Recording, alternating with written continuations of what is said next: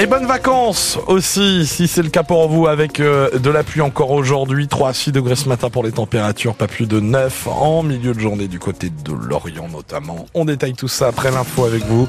Dylan Jaffrelot, c'est une notre belle histoire ce matin, un petit bout revit dans le centre-Bretagne. Oui, à la Chapelle Neuve près de Calac dans les Côtes d'Armor. Dans les Côtes d'Armor, les commerces rouvrent petit à petit. Tous sont fermés l'année dernière, mais ça, c'était avant. Un bar accueille à nouveau du public depuis le mois dernier et aujourd'hui, c'est un bar tabac, épicerie, restaurant, rien que ça, qui ouvre ses portes dans cette commune de 400 habitants. Tous sont très impatients de s'y rendre, Léo Rosé. L'intérieur est refait à neuf, deux salles, le bar tabac épicerie d'abord. Johanna Mulot, la nouvelle gérante, nous guide pour la suite. À la salle restauration, du coup. Au départ, ce sera la semaine que le midi. Johanna qui arrive du Tarn avec mari et enfants et locataire. Ben, c'est un gros gros plus parce que ça permet d'avoir un budget moindre quoi, à dépenser puisque ben, tout est fait aux normes, tout le matériel est fourni. Donc euh, j'avais que en fait euh, ben, la, la, matière première à amener et ça facilite énormément. Cette réouverture, ce n'était pas gagné pour le maire Jean-Paul Prigent. On a mis des politiques d'aide à, à, la reprise du commerce, de, des différents commerces de gré à gré, mais qui n'ont pas fonctionné, hein, très clairement. La municipalité a finalement fait ce qu'elle ne voulait pas en injectant près de 300 000 euros pour acheter les murs, euh, les licences, les fonds et donc procéder à, à une rénovation par nous-mêmes. Les élus ont fait eux-mêmes les travaux de démolition et embauché deux ouvriers en CDD pour réduire les délais. Paul, un ancien habitué, est ravi. On se répétait euh, gentiment, oh, euh, il n'y a rien, il n'y a rien. Mais maintenant, il y aura un commerce tout neuf. Prochaine étape pour la Chapelle Neuve, retrouver une boulangerie. Un couple est sur un projet pour une ouverture d'ici septembre. Et Joanna Mulot, la nouvelle gérante qui a grandi en Bretagne à Belle-Île, arrive du Tarn avec toute sa famille. Le premier adjoint du maire de Douarnenez jette l'éponge. Dominique Boucheron a démissionné de tous ses mandats à cause de plusieurs agressions. Les vitres de sa voiture ont été brisées, la carrosserie rayée, des tags usurpant son identité graffée ces derniers mois. Une enquête est donc en cours et elle est difficile pour les gendarmes hein, parce que les auteurs des infractions ont toujours opéré la nuit et n'ont pas été repérés malgré les vidéos de surveillance. Il est suspecté d'avoir cambriolé trois stations-service du pays de Brest. Un homme de 38 ans passe devant le tribunal judiciaire de Brest aujourd'hui. En plus de ces attaques, il est suspecté d'avoir volé puis brûlé une voiture. L'homme a un casier judiciaire déjà bien rempli avec 13 mentions à son dossier. Il a été placé en détention provisoire à l'issue de sa garde à vue mercredi. Un autre homme jugé aujourd'hui à Brest, mais devant le tribunal correctionnel, il est suspecté d'avoir volé le sac à main d'une dame mi-janvier et d'être l'une des deux personnes à avoir utilisé ses cartes bancaires. Cet homme placé en garde à vue a déjà un gros casier. Il a été condamné 21 fois pour des affaires de vol. Deuxième jour du procès de l'attentat du marché de Noël de, la, de Strasbourg. Au programme de la journée, l'audition des enquêteurs de la sous-direction antiterroriste. Ils viendront présenter l'enquête. Ils reviendront notamment sur la garde à vue d'Audrey Mounadjei, principal accusé poursuivi pour association de malfaiteurs.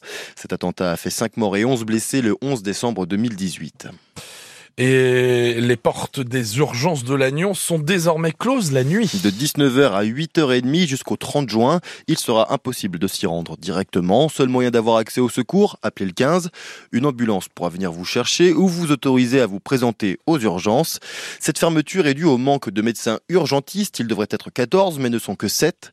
Les recrutements sont compliqués par la loi RIST qui plafonne les rémunérations des intérimaires dans le public. Un vrai fléau, selon Anne-Marie Durand du comité de défense de l'hôpital de Lannion-Trestel. Cette loi RIST plafonne à euh, 1800 environ 1800 euros le salaire des intérimaires qui pourraient intervenir dans, les, dans des services publics en déficit de médecins.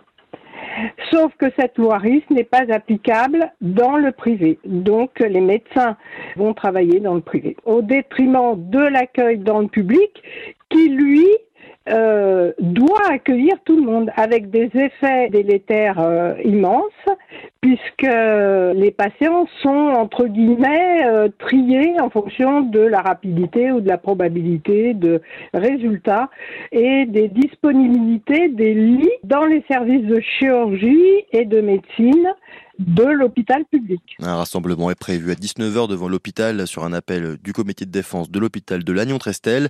Et dans 45 minutes, nous aurons en direct avec nous Paul Lebihan, maire de Lannion et vice-président de Lannion-Trégor Communauté. La place de l'Étoile au bout des Champs-Élysées à Paris, occupée par la coordination rurale. 150 agriculteurs ont déposé des bottes de foin devant l'Arc de Triomphe.